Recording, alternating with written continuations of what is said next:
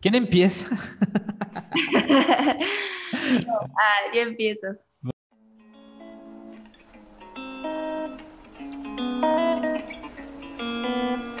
Bienvenidos de nuevo. Yo sé que es una sorpresa vernos por acá otra vez. Hace mucho que no veía acá al amigo Iván. Ya sé, ya sé. Y pues esta introducción no es igual a las otras, pero pues justo queríamos hacerla diferente porque pues queremos abrir un nuevo espacio en este su podcast.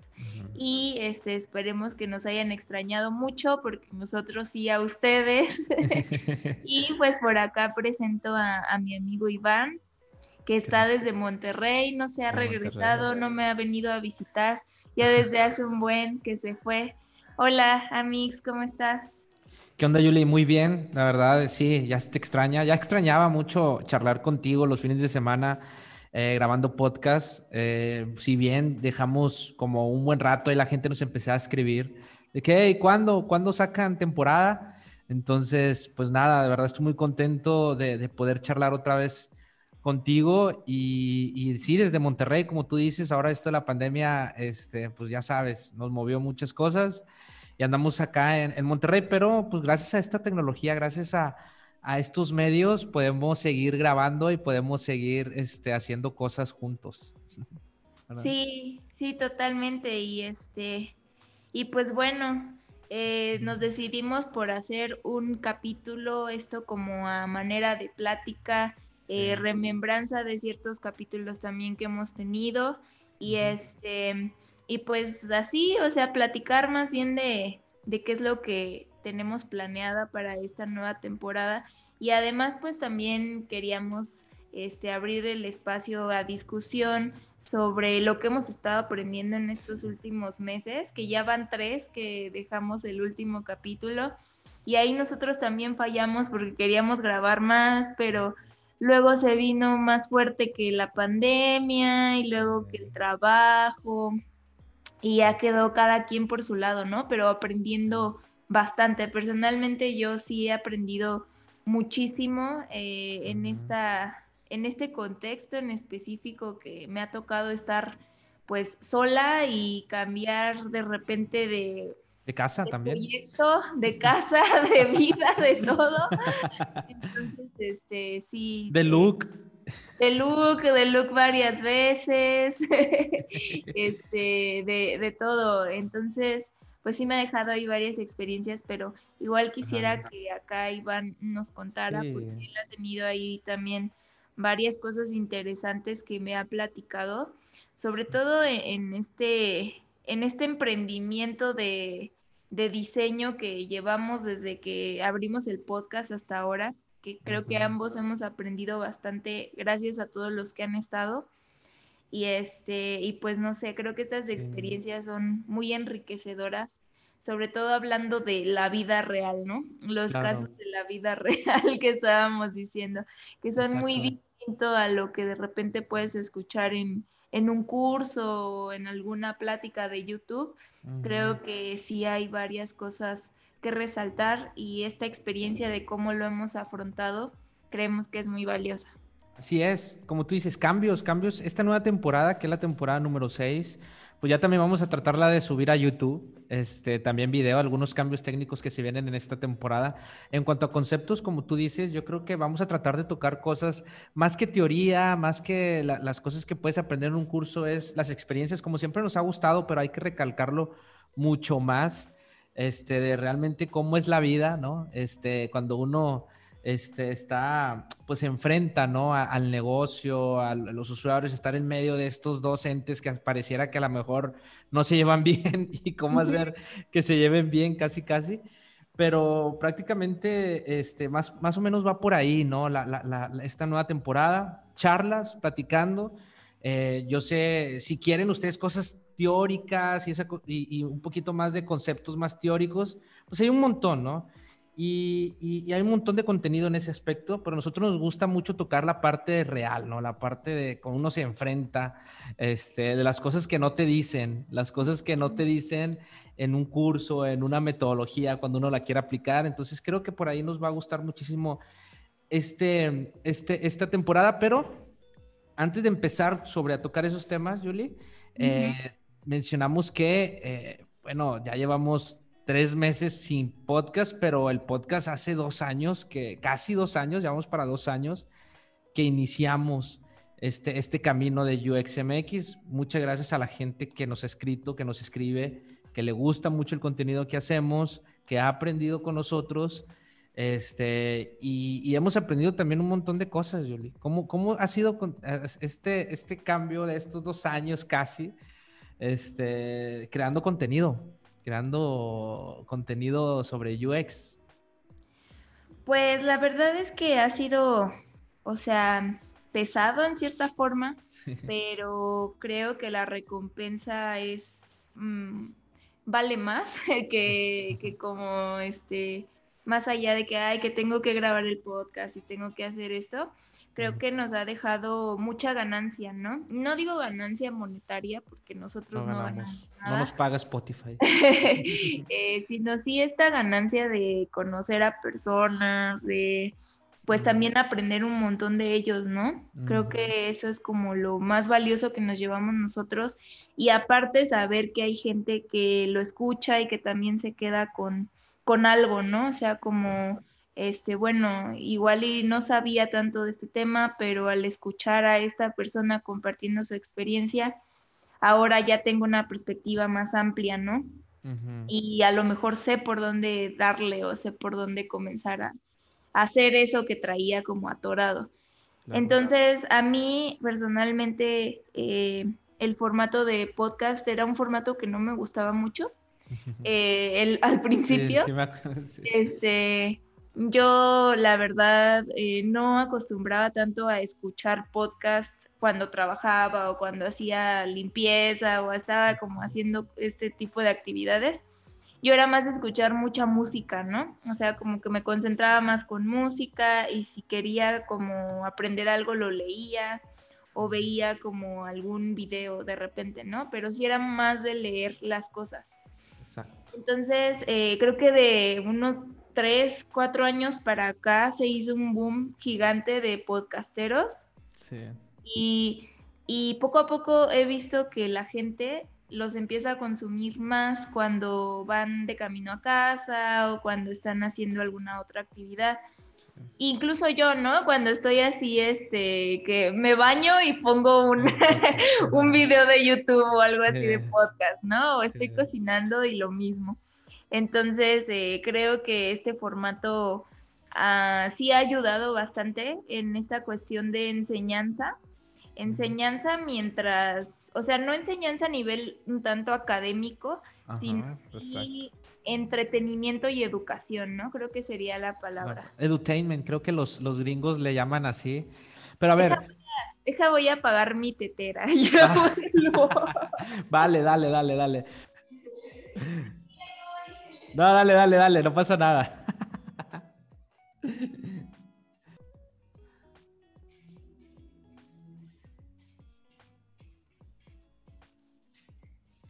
Ay, no, tú amigos. Pero es cafecito no sale bien la plática. yo, me estoy tomando una carta blanca. Ah, provechito. De acá del norte. Porque es que tomarte una cerveza es como comerte un bistec, entonces por eso provecho. ¿Cómo resumirías, en ese sentido, Julie, cómo resumirías así en, para la gente que también a lo mejor va escuchando este primer episodio y no ha escuchado los demás de nosotros? Pero en todo este, en, este camino que hemos entrevistado a muchas personas, más de 50 entrevistas, más de 50 personas de todo la TAM y, y, de mucha gente que habla español, ¿cómo resumiríamos lo que es el UX, no? Para, para en, en, palabras muy simples y, y, muy, o sea, algo muy simple, muy corto, ¿no? ¿Cómo, ¿Cómo, lo resumiríamos para esas personas que a lo mejor van entrando también en este mundo y que este es el primer episodio que van a escuchar? ¿no?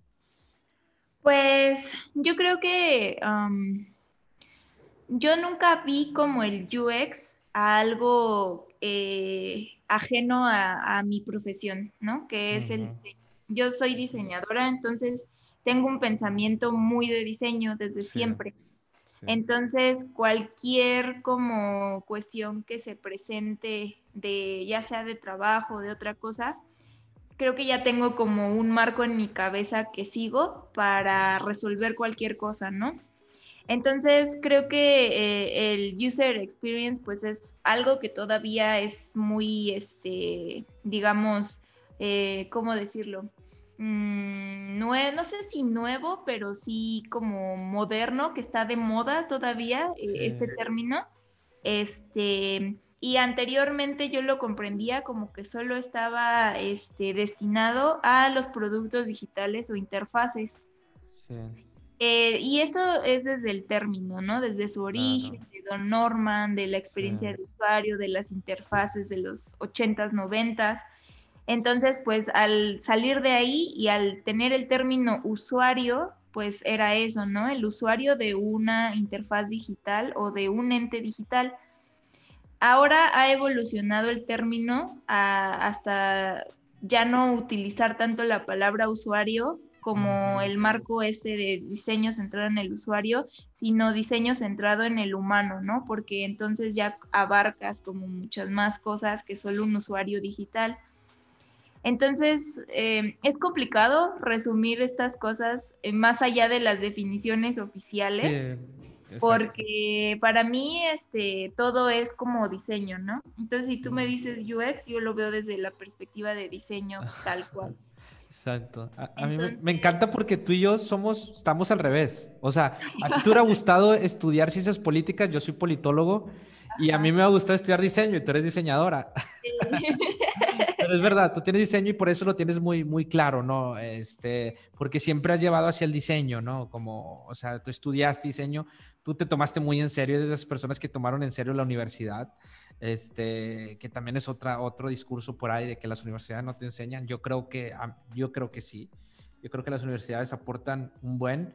Pues creo que las personas que me conocen saben que yo soy como súper ah, estricta con esta parte. Nerd. No, no, no, o sea, soy súper estricta con esta parte de el diseño no solo es la capa visual, no solo eh, tiene que ver con el arte, eh, sino más bien está resolviendo algo a las personas, ¿no? Está resolviendo algo que una situación que de repente les pudiera llegar a generar malestar o que necesitan resolver. Entonces, bueno, y eso se puede este, aplicar a cualquier tipo de output, ¿no? A un objeto, a un sistema, a lo que tú te puedas imaginar. Exacto. Entonces, eh, desde siempre he tenido como esta, esta definición del diseño en mi cabeza y me he encargado de predicarla, ¿no?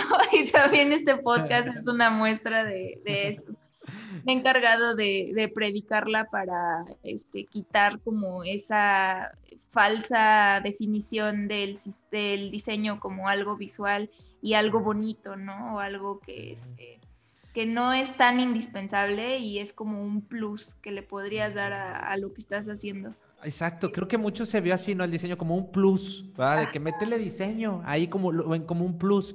Pero lo que tú mencionas me recuerda mucho y creo que tú me lo recomendaste, de hecho. No, sí me lo recomendaste a mucho la filosofía de Dieter Rams, ¿no? De Dieter, mucho, mucho, mucho de, de, que realmente diseñar cosas, o sea, puede ser un output, como dices, un objeto, por ejemplo, la botella, ¿no? Que cómo la agarras, ¿no? Este, diseñar, eh, o sea, cosas, objetos que tenemos, también va hacia el lado ahora, ¿no? Que es muy digital. E, es esa filosofía, ¿no? Una, una filosofía del diseño que, que, yo no la veo, yo tengo muchos amigos diseñadores y nunca me han hablado así de diseño, ¿eh? Diseñadores gráficos y nunca me hablaron de esa parte del diseño, más como un plus. Yo lo, yo lo percibía más como un plus, tienes razón. Sí, entonces yo cuando salí de, la carrera, a mí me, me hervía la sangre, me dijeran que hacía cosas bonitas y que, este, pues yo que era como la artista, ¿no? Entonces era como, no, pues no, soy ningún artista. Eh, respeto mucho el arte, me gusta mucho el arte personalmente. Eh, y admiro mucho a los artistas y su trabajo, pero el diseño tiene un enfoque completamente distinto. Si bien sí podría como este, tomar ciertas, ciertos rasgos del arte, eh, está bien porque también el diseño toma ciertos rasgos de la ingeniería y ciertos rasgos de muchas otras este, áreas, no ah. nada más arte. Entonces, este, pues sí, entonces volviendo a tu pregunta del UX, yo creo que el user experience eh, sí, actualmente está como, yo creo que acotado a producto digital. Sin embargo, que tú hagas UX no quiere decir que solamente puedes hacer eso. O sea, puedes hacer muchas otras cosas. ¿Por qué? Porque lo importante es el marco, el proceso y la metodología que tú has adoptado para resolver las situaciones. Entonces, si tú logras resolver algo en, acotado en una interfaz o un producto o lo que sea, puedes incluso trasladar ese mismo proceso a crear una estrategia y a crear un sistema. Entonces, no es como que te vaya a limitar solo a eso, ¿no? Creo que es lo, lo interesante de, del diseño como tal. Claro, y ahorita que tú mencionas eso de que no solamente, se ha, se ha tomado mucho como solamente cuestiones digitales, ¿no? De, se resume a pantallas, pero también en otras áreas.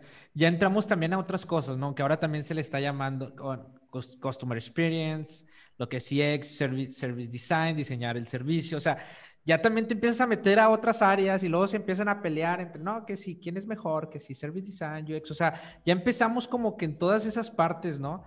Eh, cuando al final de cuentas lo importante es cómo resolver un problema y, yo lo resumo de esta manera.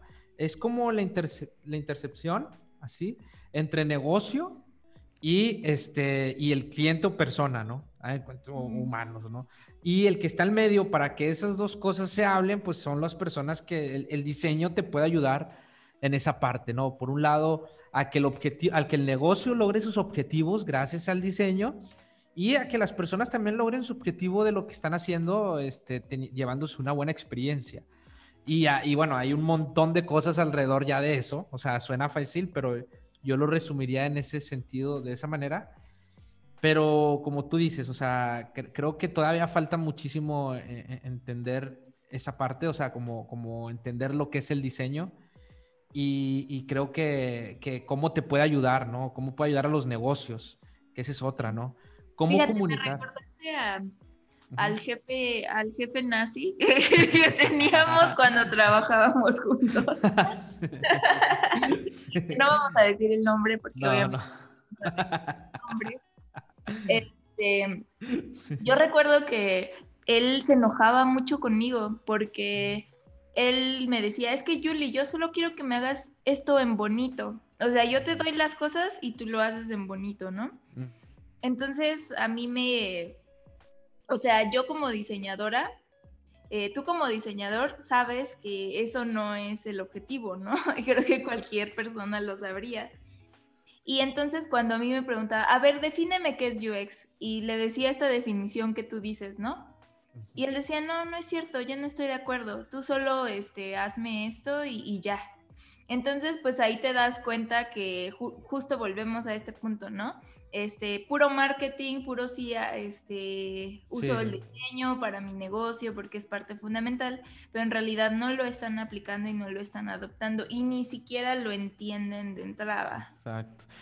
Y, y algo que mencionas, qué bueno que sacas este ejemplo y que también hay muchos, creo que, que no se implementa bien también porque creo que hay mucho ego, que es algo que si hablamos a que hemos aprendido en estos tres meses, eh, que, dejamos de, grabar y que algo que yo también y que a mí me cueste, que también lo estoy trabajando, no crean que soy perfecto ni nada, es el libro, leí el libro El ego es el enemigo, un libro buenísimo que deberían de leerlo, este, y te habla cómo el ego, cómo el ego te, te, frena, ¿no? Y creo que en el mundo tecnológico se mueve mucho ego, o sea, ahorita si vamos a hablar del mundo digital, que es donde yo tengo más experiencia en startups y eso, nosotros también este, se, mueve mucho ego, ¿no? Y, ahí es donde también frena y hace que no se pueda trabajar bien en equipo.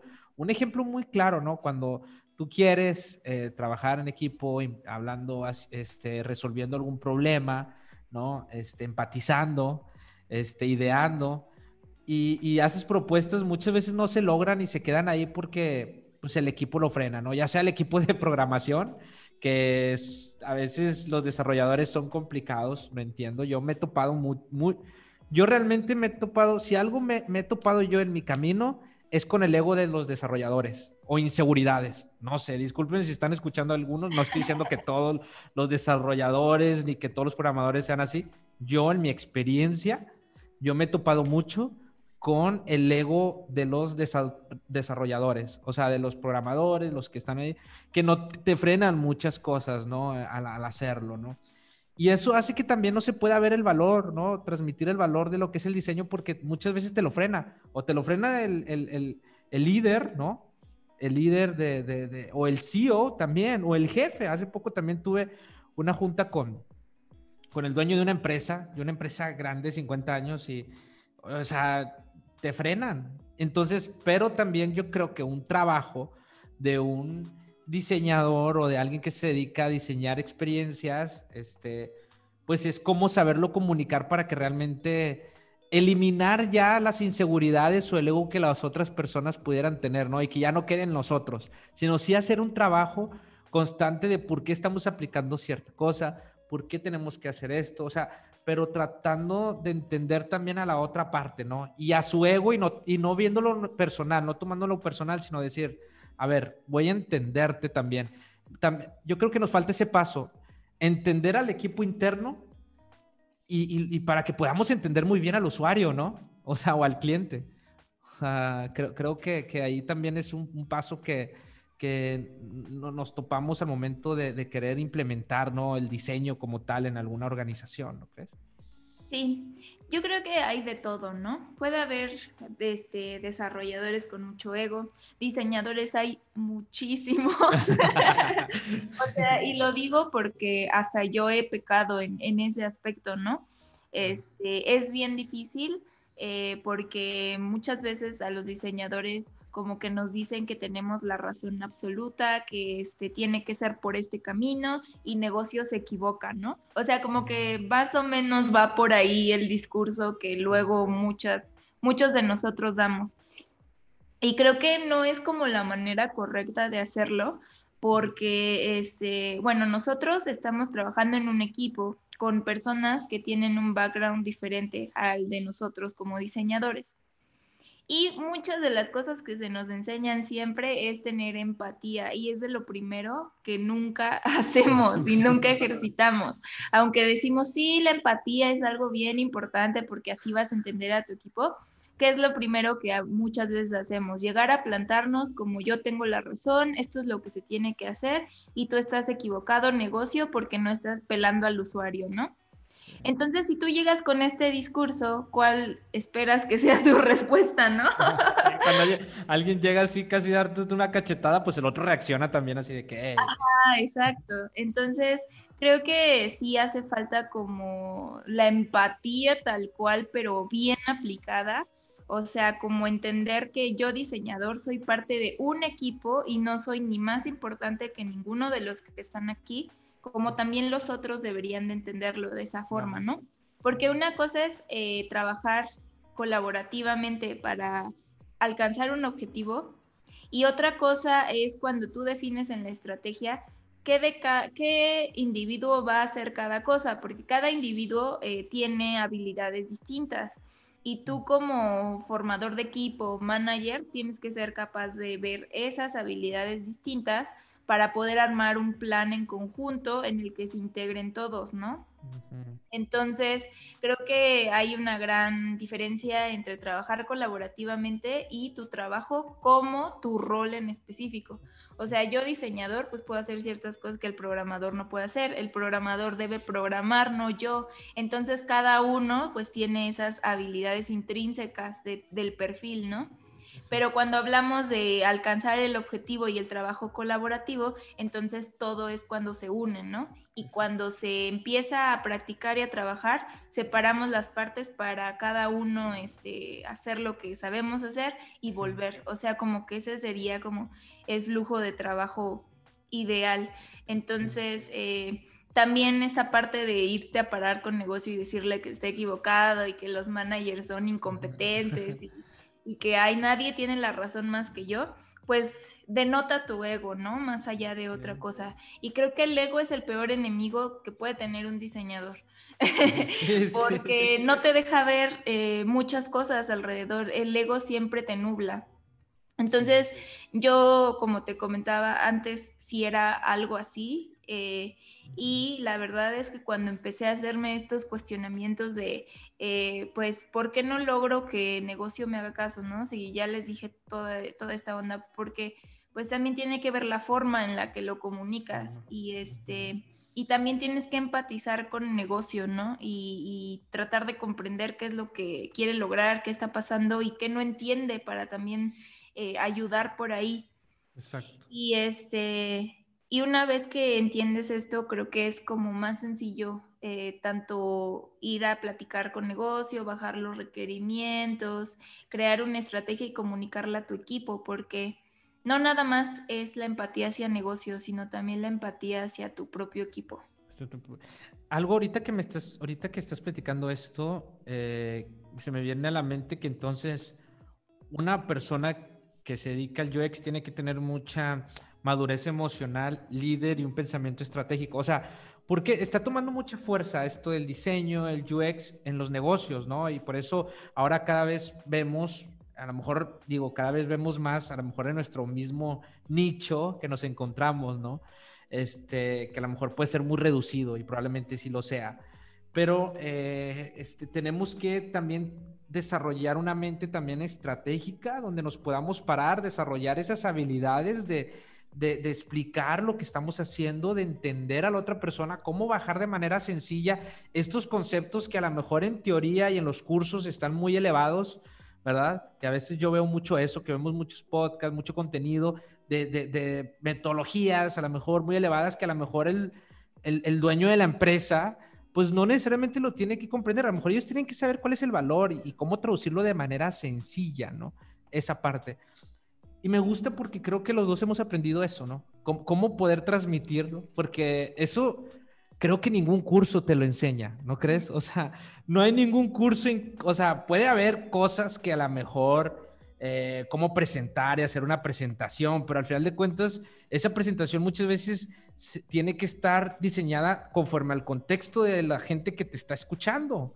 O sea, por más que tú hagas una plantilla y te pueda dar una plantilla de que es que así tienes que presentar tu design system, a lo mejor, no sé, o algo, algún entregable a los, a los líderes, siempre tienes que adaptarla al contexto de las personas que te están escuchando, ¿no?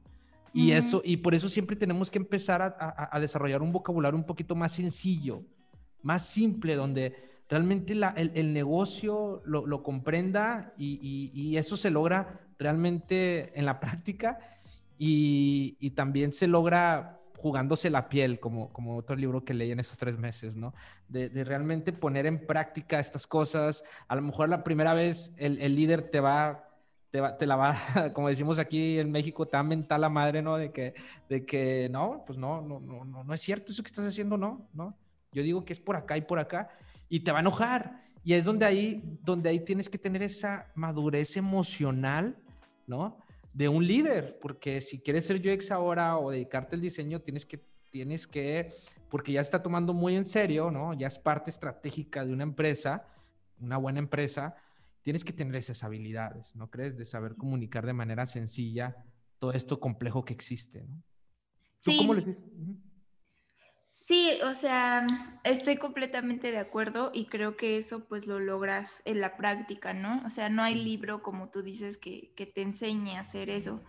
Puedes saber absolutamente todo lo del diseño que tú quieras, pero si no sabes comunicarlo, este, creo que ahí está el problema, ¿no? O más bien, si no sabes aplicarlo y adaptarlo, como tú dices, y resolverlo, para que en realidad funcione, eh, pues ahí está el el de, pues, Charles, y sí me leí todos los libros de Design Sprint, ¿no? Y lo, el de is Service Design Doing.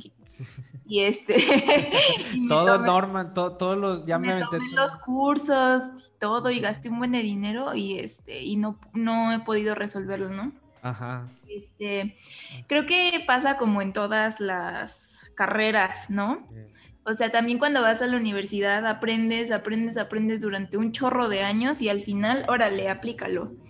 Y si tú en, en, el transcurso no te das la oportunidad intermedia para aplicar lo que aprendiste, este, tal vez al final te vas a dar cuenta de muchas cosas, ¿no? Que a, lo mejor pudiste notar antes. Claro. Entonces, eso mismo, eso mismito pasa con UX porque es una carrera como tal.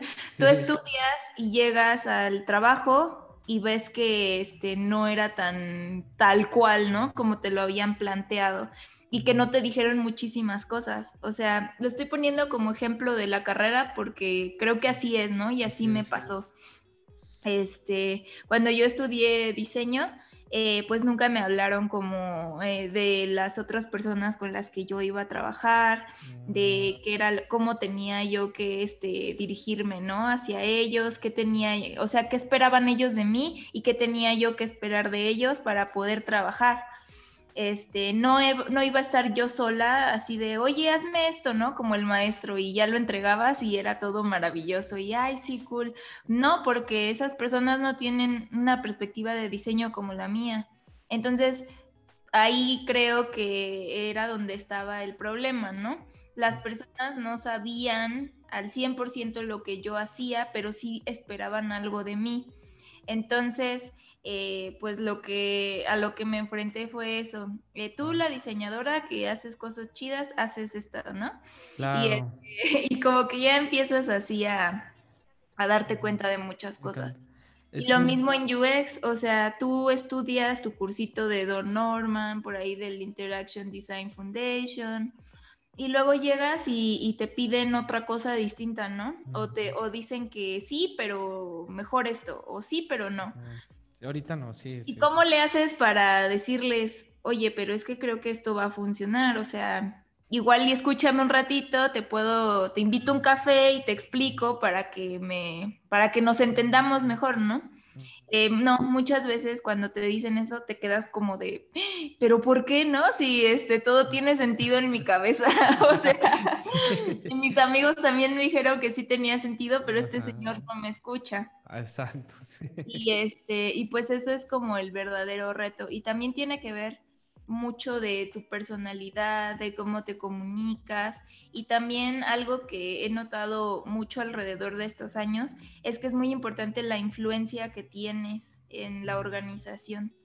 O sea, como, y la influencia se gana pues creándote aliados, este, creando relaciones con la gente, relaciones laborales, pues buenas, ¿no? Tampoco te conviene estar ahí como generando odio entre todos, entre todos, porque al final lo que va a pasar es que no van a confiar en ti.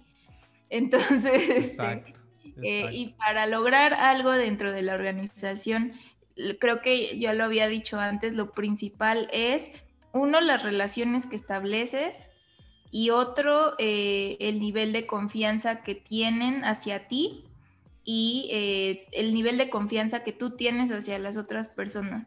Y la empatía, ¿no? Que es como lo, lo más importante. Exacto, o sea, eso, eso, bueno, es indispensable. Entonces, una persona de, de, UX tiene que también eh, tener esa, pues, tener ese, ese, desarrollar esa capacidad de poder relacionarse bien y comunicarse bien entre todas las áreas, ¿no? Entre, entre todas las áreas, conociéndolas. A lo mejor lo primero que puedes hacer es conocer la, la, la empresa, ¿verdad? Y, creo que ese es un buen onboarding, que si alguien va entrando este, y lo contrataron como diseñador, una, algo que me gustó muchísimo que dijiste es la percepción. O sea, ¿qué esperan de mí? Mencionaste, o sea, ¿qué esperan, ¿qué esperan de mí? Yo cuando trabajo con alguien, este, mucho de, externo, con un cliente o algo, este, el marketing, que yo, yo llevo mucho marketing, es preguntarle eso, ¿qué esperas de esto? ¿Qué esperas de este proyecto? O sea, porque también es importante conocer la percepción que, o lo que podría esperar la otra persona, ¿no? Para entender, porque mucho es de, los que nos dedicamos a esto, mucho también es de percepción, o sea, no nada más es de resultados, sino que también los líderes perciban que estás haciendo buen, buen trabajo para ganarte esa confianza, ¿no crees? Sí, los resultados son bien importantes y es algo que en la práctica laboral, yo creo que en cualquier lado es indispensable que tengas resultados de tu propio trabajo pues porque eso genera confianza, ¿no? En los colaboradores y, también pues este sentido capitalista de que eres buen trabajador y, etcétera, ¿no? Pero este, pero sí, también los resultados, no solo de tu trabajo, bueno, sí de tu trabajo, de lo que estés haciendo, investigando o haciendo un nuevo proyecto, eh, cuando los muestras es que tienes conciencia de que lo que estás haciendo tiene un impacto y que lo estás midiendo, porque medirlo es súper importante para saber si te acercas o no te acercas, ¿no? Entonces, este, eh, siempre tener la, la, data, la data es el mejor aliado de los diseñadores. Entonces, eh, el mejor aliado de los diseñadores para presentar algo, ¿no? Y para comunicar algo y tomar decisiones a partir de eso. Claro. Y este, y tienes que acostumbrarte a esto. Igual antes no hacías como infografías, no sacabas data cuantitativa, cualitativa y generabas reportes y gráficas y todo esto, pero yo creo que sí es una, una cuestión bien, bien importante. Y yo agradezco a uno de mis profesores de la universidad porque él nos, este, nos enseñó justamente a tener tu investigación, eh, sacar la data más importante y visualizarla. Visualizarla es algo bien, bien importante, que también por ahí le llaman como este, no me acuerdo el término, hay un término en diseño que este, justamente se refiere a esto, ¿no? A, la manera en que visualizas los datos, de una investigación o de algo. y, y, de manera muy visual y gráfica, ¿no? Porque eso, pues, este, entre más ordenado y mejor comunicado esté visualmente, es este, más probable que lo entiendan más personas y que se den cuenta del problema real. Entonces, este, pues sí, este, se me fue el término, pero lo voy a buscar ahorita que estamos platicando. Exacto, es, es, algo muy importante, ¿no? Porque también al momento de presentar al negocio, eh, pues ellos son mucho de números también, ¿no? A ver, esto cuánto, cuánto va a aumentar, la estrategia es muy importante. Y aquí quiero preguntarte, ¿no? Que tú tuviste esa experiencia, ¿cómo te ayudó a ti eh, yo sé que, que, tú aplicaste mucho, bueno, para ti te costó muchísimo armar un design system en donde estás trabajando, pero precisamente tú lo que hablas es porque ya lo viviste, ¿no? Ahorita todo lo que has mencionado anteriormente. ¿Cómo entendiste el negocio? Porque la vez pasada que estábamos platicando, me dijiste, yo me agarré de un OKR porque tú, tú, tú en, la empresa donde, colaboras, donde trabajas, tienen, se manejan por OKRs y tú agarraste un OKR y desde ahí, de, de eso, conociendo ese objetivo, que tiene tu empresa, ahí pudiste tú meter esta parte del design system, ¿no? Y, eh, y precisamente lo que hiciste ahí es todo lo que estás explicando anteriormente de empatizaste, ¿no? Primero buscaste cuáles son los objetivos que tiene la empresa y ver para respaldar eso que tú propones, cómo respaldarlo para ayudarles a lograr más fácil esos objetivos, ¿no? No sé si, si podrías platicar un poquito sobre eso. Yo creo que conseguir esa data de negocio de por sí es difícil en una pequeña startup. Sí. Sobre todo tú siendo un diseñador cualquiera, ¿no? No, no, un manager o, algo así. Entonces, eh, imagínate en una empresa de cientos de colaboradores. ¿Cuántos son ahí donde, donde tú estás más o menos? O sea, un número de, colaboradores ahí en tu edificio a lo mejor nada más. como en, mi, de toda banca digital son como 300 personas más. no, sí, son un montón. Entonces son un buen y este... Y es difícil, o sea, no todos tenemos la misma capa de información o sea, pues ya sabes cómo son estas jerarquías, ¿no? Esta jerarquía vertical y no tanto un esquema horizontal, en donde más subes, pues más conocimiento de negocio hay. Entonces, este, pues sí es difícil de repente pedirle a tu compañero de lado, preguntarle, oye, ¿sabes cuáles son los objetivos de negocio de este año? Y que se queden así como de, híjole, no sé, ¿no? Yo nada más vengo aquí a, este, a hacer mis, flujos y, listo. A checar tarjetas. Entonces, este, eso es bien importante porque te das cuenta que la gente no, no sabe a ciencia cierta qué objetivo está persiguiendo con su trabajo de día a día. Entonces, este, y muchas veces ni los líderes, o sea, ni llegas, ni los leads tienen esa información, muchas veces, exacto. Ok, bueno, ya, ya, ya tengo la primer capa de información, ¿no? Era como de ir a estar investigando quién podía darme esta, esta fuente, ¿no? Y hasta que llegué con el, el program manager, como que tenía ahí una más o menos idea de que se acordaba. Y yo como de, chale, pues así estamos perdidas, ¿no? Sí, ¿cuál es el objetivo? Estamos perdidas, se, se escucharon como el meme. Estamos perdidas. No sé si has visto el video de, de, unas, de un meme, bueno, ya. Ah, sí, de unas morras, ¿no? Sí. Estamos perdidas. Perdidas, perdidas, perdidas. Ay, de que estamos, así estaban como el meme, de que estamos perdidas, estamos perdidas. ok. Entonces, este pues no sé, como que de repente vimos los objetivos y uno de ellos era como, ah, este, ahorita nuestro OKR más fuerte es tal. Y dijimos, a, a, huevo, sí, ¿no? O sea, si su OKR más fuerte es tal de que este, vender con todo y darle con todo, podemos tener el discurso de, de que el sistema de diseño les puede ayudar a tal. Y este, y te acuerdas que incluso te pedía a ti asesoría como de no, pero es que qué pedo con esto. Dime si sí está bien lo que les voy a ir a decir o qué onda, ¿no? Sí, sí.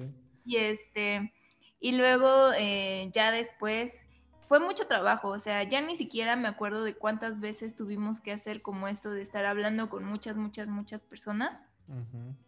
Pues ¿Cuánto tiempo más o menos? Más o menos, ¿cuánto? Un tiempo estimado, a lo mejor también yo sé que no lo tiene muy fresco, pero un promedio de cuánto tiempo. De, de bajar toda esa información, de, de, hacer todo eso. Pues desde que empezamos el proyecto fue un año. O sea, mm. nos tomó muchísimo tiempo y digamos, Q por Q lográbamos tener un poquito de alcance.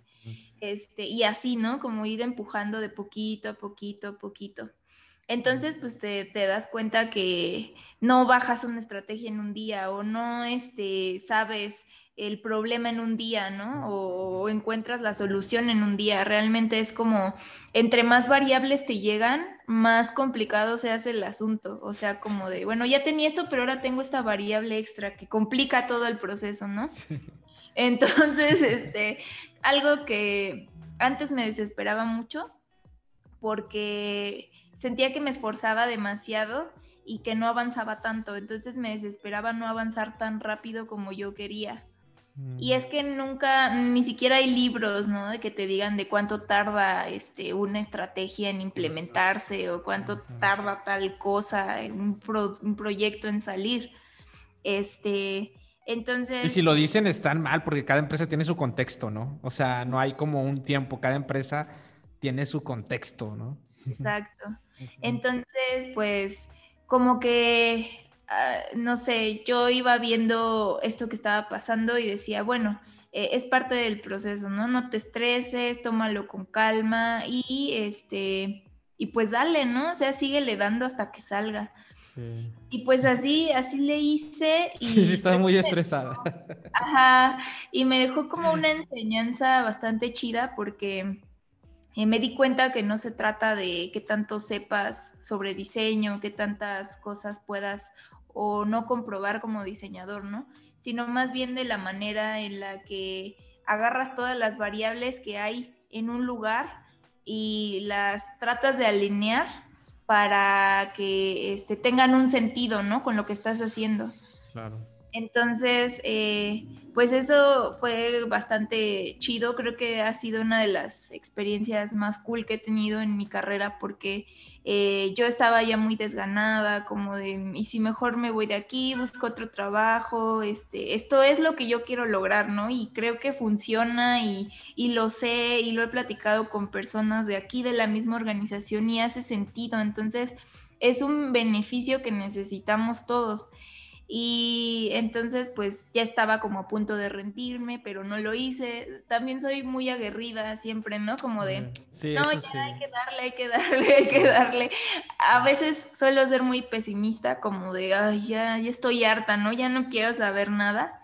Pero tampoco es que mi personalidad sea así, ¿no? O sea, como que yo como persona sea así, sino que siempre... Eh, trato de sacar las cosas, ¿no? Como de ya estoy hasta el gorro, este, ¿saben qué? Ahorita no quiero saber nada, de repente me tomo un día, dos, pero al siguiente vuelvo, ¿no? Vuelvo a, este, a poner el dedo en el renglón como de, bueno, ya lo pensé, ya me quedé aquí y lo que vamos a hacer es tal y tal. Entonces, este, pues tampoco, o sea, ese es un consejo, sean pacientes, eh, no todo sale a la primera. Mm, también creo que como diseñadores, alguna, alguno de los pensamientos que tenemos es que todo tiene que salir perfecto y que tiene que estar bien y si no, no es un buen diseño y si no, no está como debería estar. Pero pues nada en el mundo es perfecto, ¿no? Este, y pues justamente la imperfección es lo que nos da trabajo a los diseñadores. Entonces, pues es como un, un círculo ahí, ¿no? Siempre va a estar mejorando, ¿no? Algo que me gustó es que mencionaste del tiempo. Yo creo que algo que también aprendí, fíjate, en este tiempo, es a, tener un pensamiento, si bien no sabemos si vamos a lograr vivir muchos, muchos años, ¿no? Pero yo creo que te hace bien el pensarlo, ¿no? El, el, tener un pensamiento, estoy leyendo un libro de, de este Jeff Bezos, este, del de, Amazon, no está tan cool, no se lo recomiendo. Habla mucho, habla mucho de negocio, bueno, los que quieren como que de negocio, sí se lo recomiendo, o sea, sí habla muchísimo de negocio, es como un memorándum.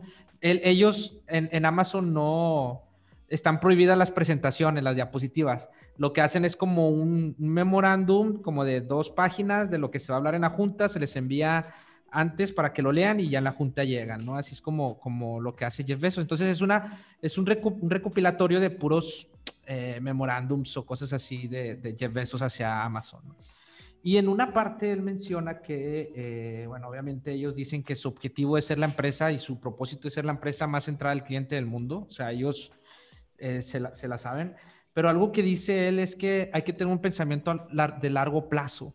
O sea, él dice, si algo le ha hecho bien a Amazon es tener un pensamiento a largo plazo. Y ahorita tú mencionaste muy bien esa parte, ¿no? De, de, saber que una estrategia no te va a resultados en un día, en un mes, ni dos, ni a lo mejor en el primer Q, a lo mejor logras hacer esos pequeños avances, ¿verdad?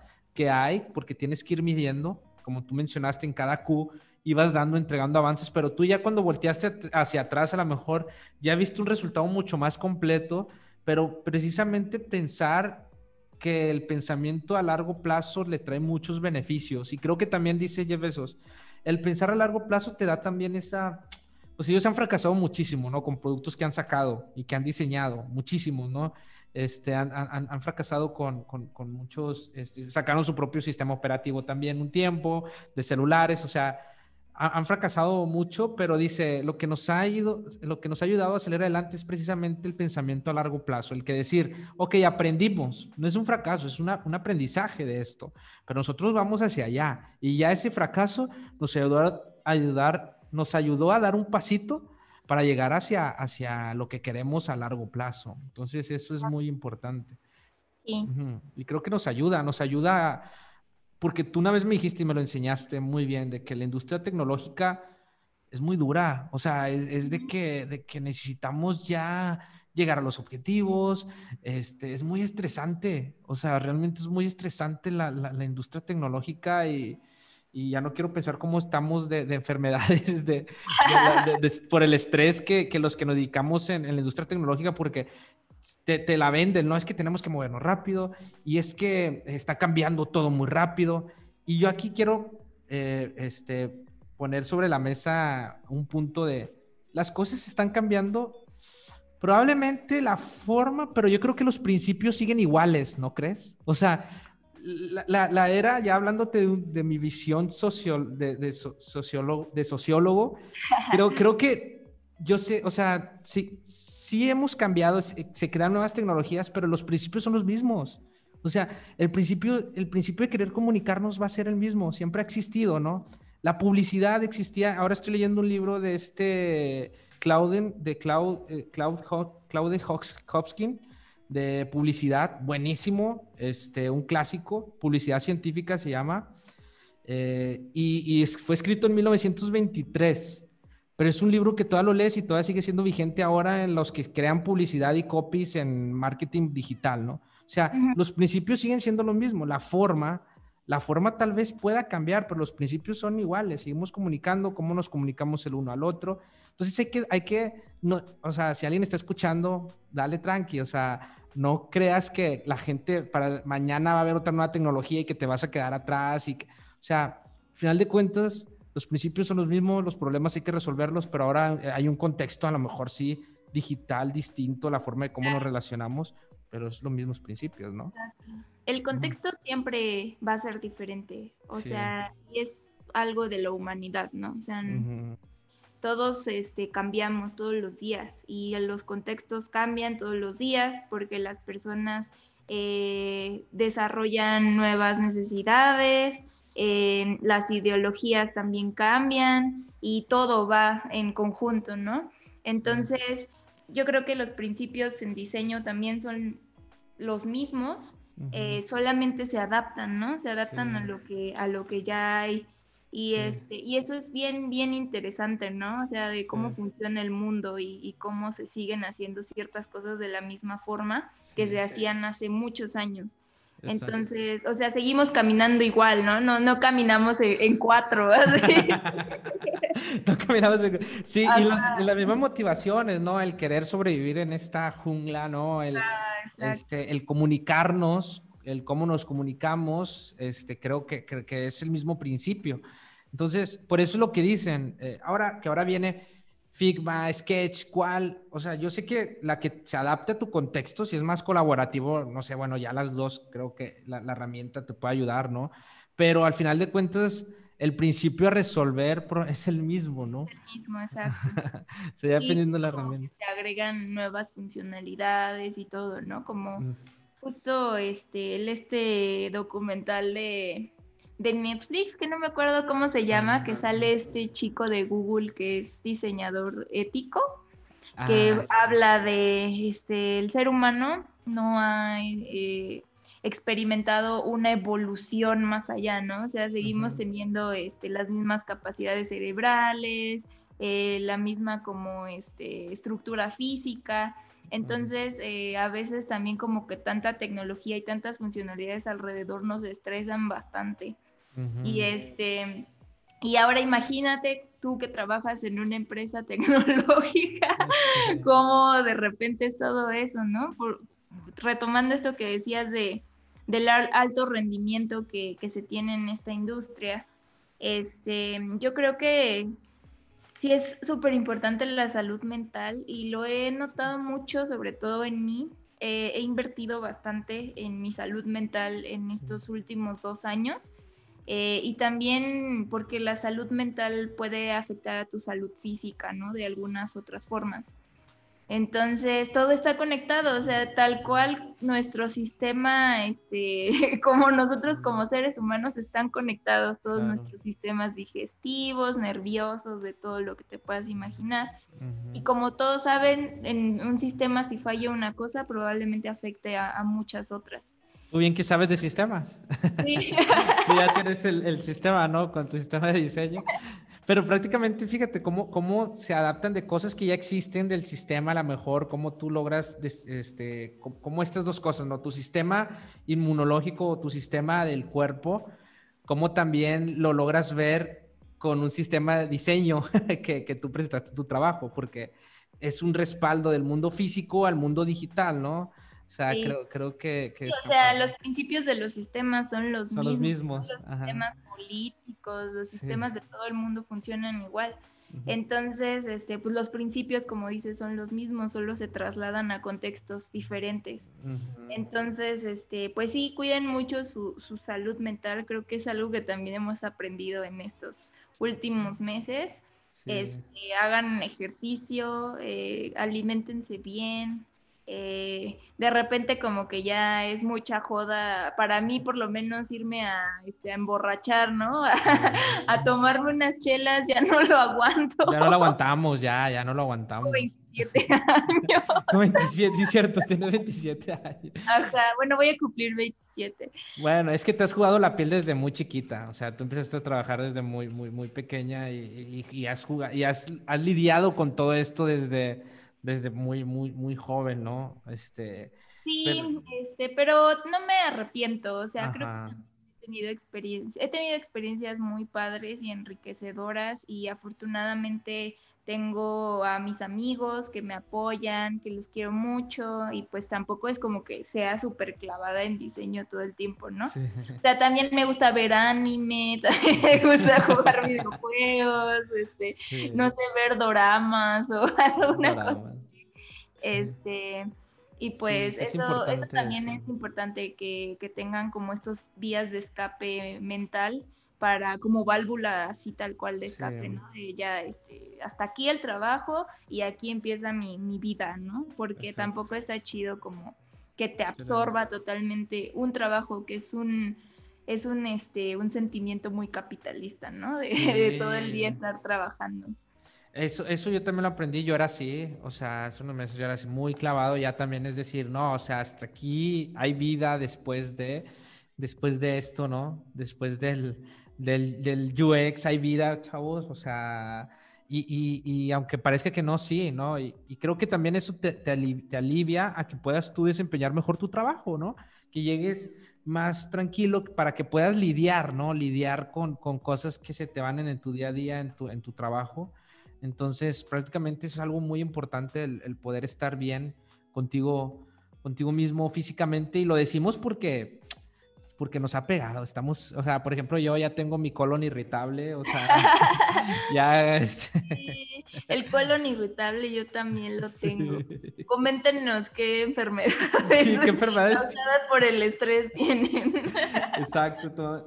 No, la verdad es que sí, y me gusta, me gusta que, que, hemos aprendido muchísimo toda esta parte, no solamente profesional, sino también personal, que al final de cuentas yo creo que, que es parte de, no es, no es tampoco decir, ah, no, pues yo en lo profesional, hay personas que sí logran separar mucho eso, hay otras personas que no, o sea, te llevas el trabajo a tu casa, y bueno, ahora en la pandemia, el trabajo se metió a tu casa, ¿no? Muchas, a muchas, para muchas personas, entonces hay que saber lidiar. Eso es complicado, esta, esta, onda de tener el trabajo en tu casa. Creo que igual como que lo habíamos mencionado más o menos.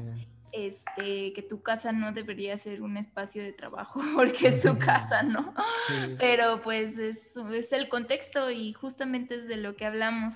Entonces, pues sí, cuiden mucho su salud mental, el estrés es malo, lo digo por experiencia porque a mí el estrés me causa dolor crónico entonces, este, pues no, eh, no, no, no, se vayan por ahí, este, pues jueguen videojuegos, salgan con precaución.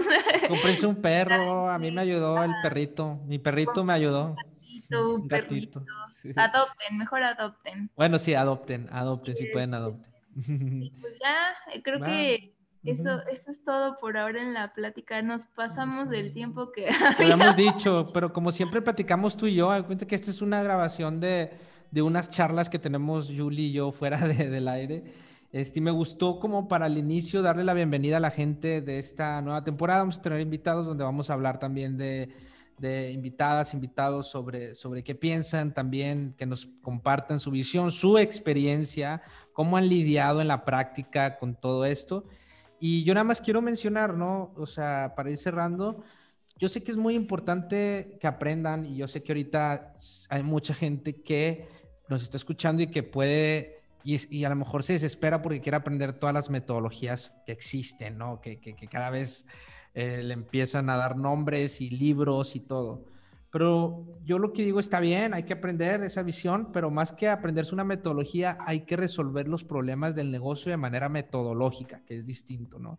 El saber plantearse muy bien los problemas, el documentar, el documentar todo lo que hagan es muy importante, o sea, agarrar herramientas como Notion o lo que sea que me ayuda muchísimo en documentar, saberse plantear hipótesis de negocio, saber también eh, elegir las métricas, conocer el objetivo del negocio.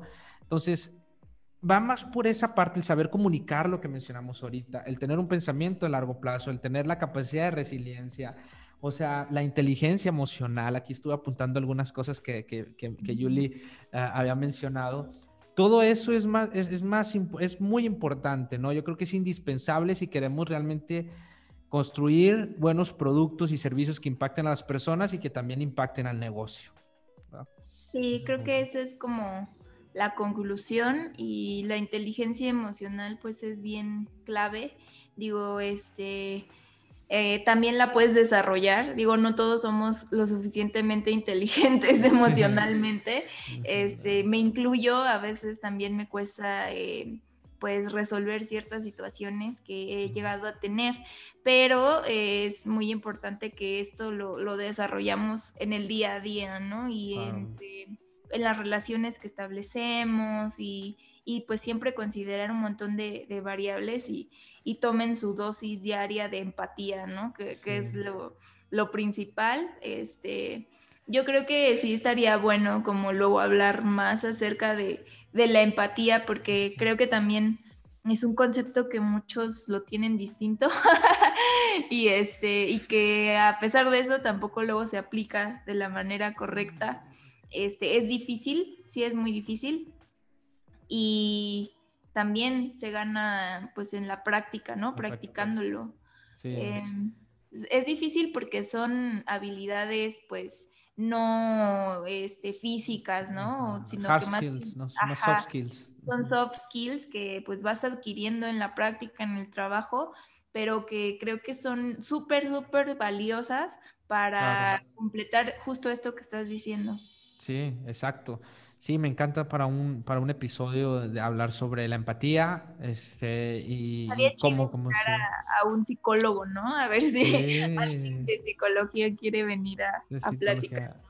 Exacto, o alguien de psicología que también esté metido acá también en diseño sobre cómo también ser empáticos con el negocio, ¿no? Cómo, qué herramienta nos recomienda. Creo que sí, ya ves, así salen los, los temas, ahí si nos quieren recomendar a alguien estaría padre, este, y pues nada, me la pasé muy bien, me gustó mucho esta, este nuevo, este nuevo reencuentro, este nuevo episodio. La apertura, sí, muy, muy, muy honesta. Y como siempre, nosotros siempre decimos, no somos expertos, no nos gusta mencionar que somos expertos, simplemente eh, nos encanta experimentar, que es distinto. Este, tenemos, nos, hemos experimentado muchísimo. Y pues nada, este, pues muchas gracias, Julie, por, por este nuevo episodio, esta nueva temporada ya este, la, sexta. Y pues nada, que la gente nos pueda seguir en Spotify, en YouTube y pues en todos los canales de escuchar podcast y en las redes sociales también, que ahí las tenemos medio abandonadas las redes sociales. Vamos a empezar ya a subir contenido también que vamos a sacar de aquí. Entonces, para que nos sigan, ¿no? En las redes sociales.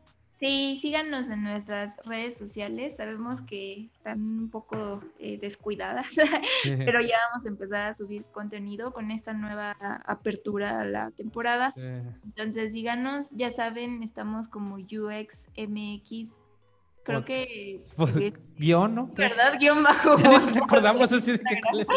A ver, déjame. Sí, algo que mencionas es que sí, la verdad es que paramos porque también, pues trabajamos. O sea, yo sé que la gente dice, oye, ¿cuándo van a subir? Ya no están subiendo, ya se desintegró el podcast. No, pues es que. Pues nos trabajamos este, y a veces se nos complica mucho subir contenido, ¿no? A mí, pues yo sí le tuve que bajar un poquito, amigos, eh, sinceramente eh, porque ya estaba teniendo problemas de salud y quería pues darme mi tiempo, ¿no? Para este, pues estar bien principalmente, algo que siempre hemos dicho y creo que también en otros podcasts como el podcast de, de UX Friends o con este de UX Biz con nuestros y, y, Andrea, eh, lo hemos recalcado, la, la, su salud es lo primordial sobre cualquier trabajo, o sea, sobre cualquier cosa. Entonces, eh, pues sí, creo que estos tres meses me sirvieron a mí eh, como enseñanza de pues, no ser tan intensas y bajarle un, poquito. Sí. Este, pero ya estamos de vuelta, entonces de vuelta. Eh, yo creo que también Iván comparte la, la, la emoción, o sea, como, pues sí, este, necesitábamos darnos un descanso y este, volver a darle. Sí, exacto, exacto. Sí, sí, hay que, hay que darle. Ya vamos a empezar nuevamente a generar contenido. A lo mejor va a salir, estamos viendo si una vez cada 15 días. Es, pues gracias, gracias Julie por esta, por esta buena charla que tuvimos el día de hoy. Gracias a ti, amigo. Nos vemos en el siguiente. Bye, nos vemos. Bye.